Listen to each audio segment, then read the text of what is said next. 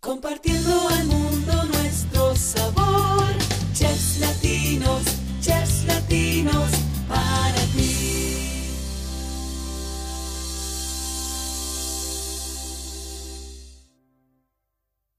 Hola, bienvenidos a Chef Latinos Podcast. Soy Karina Guzmán. La cocina que pasa de generación en generación es invaluable y la chef que nos acompaña hoy ha seguido esa tradición. Su nombre es Yadira Celis. Ella lleva 15 años dedicada a la cocina. Es mexicana de nacimiento con residencia en California, Estados Unidos. Y hoy aquí vamos a conocer su historia. Hola Yadira, bienvenida. Muchas gracias por invitarme.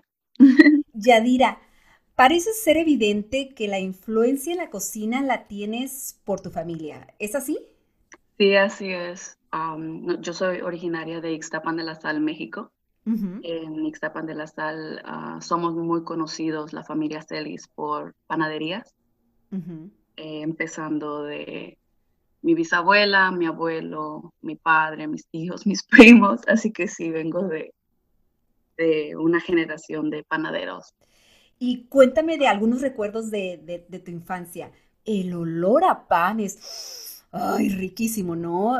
Eh, por ejemplo, para mí, mi mamá hacía tortillas de harina y me despertaba el olor. Ahora tú cuéntame de esos recuerdos que tienes cuando eras pequeña. ¿Quién era tu mamá que hacía pan? Cuéntame de eso, de un momento que te recuerdes. Bueno, uno de mis, una de mis mejores memorias es, tendría yo como cuatro o cinco años. Mi, nosotros en la casa en México tenemos un amasijo atrás de la casa y atrás del amasijo tenemos el horno donde mis abuelos horneaban el pan para llevárselo al mercado a vender. Entonces recuerdo que cuando era niña yo me levantaba de, me le escapaba a mi mamá de, la recámara y sin zapatos en el piso frío, me iba de un lado de la casa al amasijo a robarle el pan a mi abuelo. allá en México, allá en México cuentan el pan para llevárselo al mercado o pues para los pedidos que ya tienen me levantaba y me iba al amasijo y agarraba, este, le robaba su, pan a mi abuelo. Y me acuerdo que mi abuelo me decía, muchacha, no me estés robando el pan porque ya lo tengo contado, pero siempre sí me dejaba agarrarme mi pan y, me lo, lo, agarraba y me lo llevaba al cuarto comiendo. Y eran, yo pienso que en la madrugada porque sí estaba oscura la casa. Son memorias hermosas, es, es una que llevo en mi corazón y tú no te dedicas al pan, tú te dedicas a la gastronomía. Sí, así es. Yo fui muy rebelde. Eh, yo decía que yo no iba a trabajar en panadería. Yo era el, lo yo quería ser la fancy, la, la niña rica de la familia. Yo quería trabajar en oficina, tener mis uñas bien vestida. Este. No te querías ensuciar.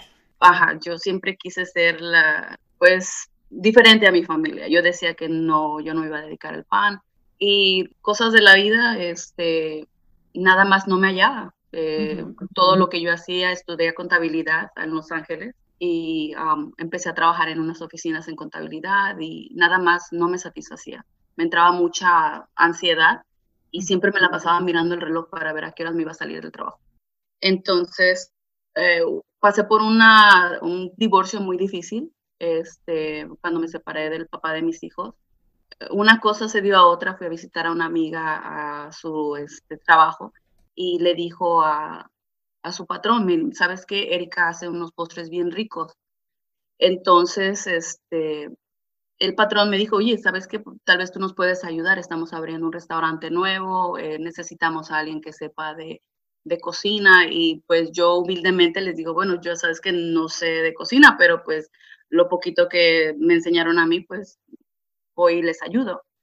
Y sí, fíjate, llegué, les ayudé, este, abrimos un restaurante en Los Ángeles, en la ciudad de Sherman Oaks, y les gustó lo que, lo que les había cocinado, lo que les había preparado, incluyendo postres. Entonces, este, no sé, me sentí como en casa, me sentí, pues me sentí muy contenta de, ocupada, este, mi depresión, mi, mi, ansiedad se habían ido, no miraba el reloj, eh, podía pasar ahí 12, 14, 16 horas en la cocina y sin cansarme llegaba a la casa satisfecha, contenta. Entonces ahí fue cuando me di cuenta que yo estaba en la profesión equivocada y que la cocina era lo mío. ¿Qué hiciste? ¿Empezaste a trabajar en un restaurante? Eh, ¿Cómo fue? Me quedé trabajando en el restaurante uh, que habíamos abierto, que les había ayudado a abrir. Le tengo mucho que agradecer a un chef que llegó a trabajar al, al restaurante. Es, se llama Jeffrey. Me enseñó muchas cosas. Era muy duro conmigo, pero este, me enseñó a cómo usar un cuchillo, me enseñó a, a, a cómo se hacen las órdenes, me enseñó muchas, muchas cosas. Pues de ahí, ahí, ahí me quedé. Me enamoré de la cocina y ahí quedé. Ahora te dedicas a ser chef personal para eventos. ¿Tus clientes uh, tienen platillos específicos que siempre te piden o tú les presentas un menú? ¿Cómo, cómo lo trabajas? Uh, tengo la fortuna de crear mis propias cosas y es, no, tiene, no tengo un menú exacto. Uh, yo me voy basada a las temporadas, a cómo me siento, el tipo de evento. Yo cocino de todo tipo de comida. Depende la ocasión para que siempre me acoplo a lo que, a lo que mis, mis eventos requieren. No tengo un menú especial, no tengo una comida especial, no me dedico solamente, como hay gente que se dedica solamente a la comida mexicana, no, yo te puedo cocinar todo y lo mío es crear. Siempre estoy creando algo nuevo, siempre le estoy distorsionando lo que es las recetas. Hay veces que estoy haciendo comida mexicana, pero sabes que le voy a dar un, un este, toque mío y le agrego cosas o le quito, le pongo. Entonces la comida pues ya le cambia el sabor y ya se mira diferente, pero siempre con la base de, de pues ponle si es comida mexicana, pues que ya le aviento ahí otra cosita y ya no parece tan mexicana. ¿Y en, en, qué te inspiras cuando haces una creación, un platillo? ¿Qué es lo que, qué es lo que te inspira? ¿Qué es lo que te... ¿De dónde nace? ¿Cuál es tu base? Wow, ¿de dónde nace? Pues no sé, estoy enamorada de la, estoy enamorada de la cocina. Cuando cocino es como que entro en un trance uh -huh. este, donde no pienso, simplemente me dejo llevar por lo, por lo que tengo enfrente y, eh, y me pongo a crear. Es como una meditación, se puede decir. Uh, cuando me enfoco a, en solamente lo que es cocinar, no existe mundo afuera que no sea lo que estoy haciendo. ¿Cuál crees que sea la habilidad o destreza más importante que debe de tener un chef o un cocinero?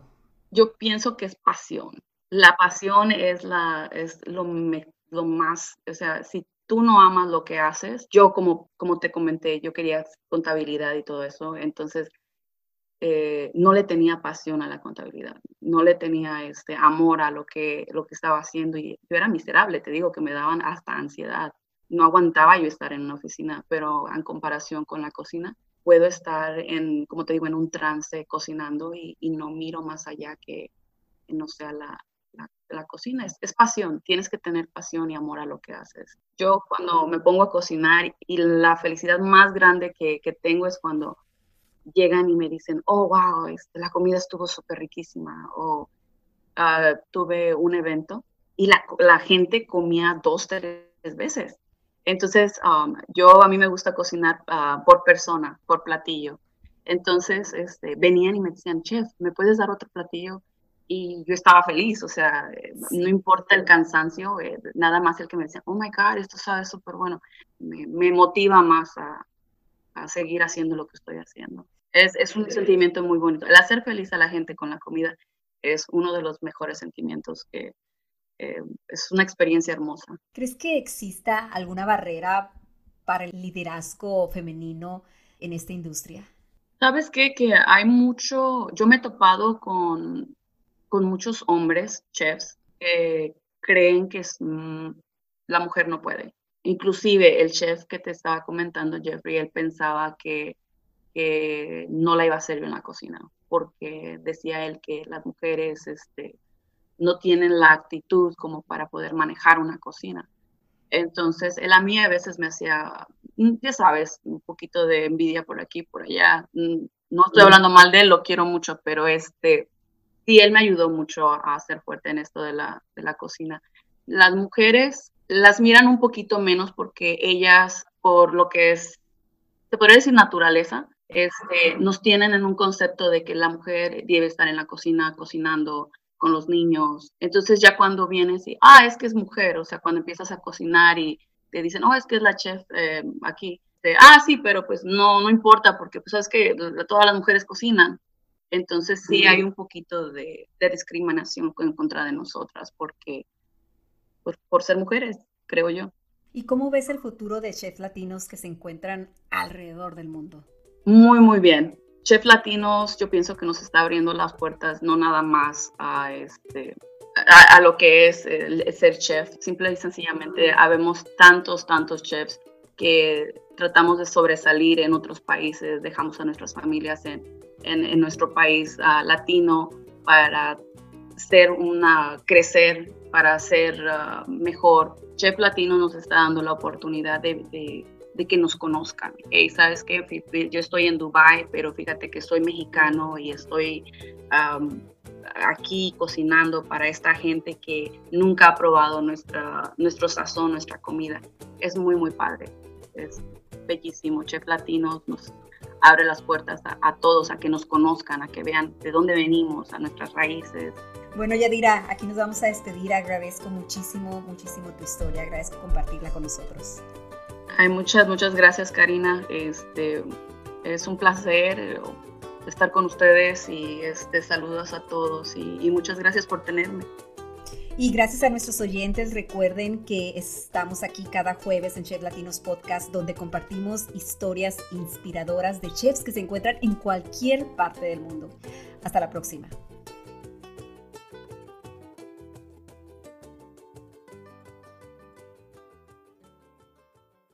Compartiendo al mundo.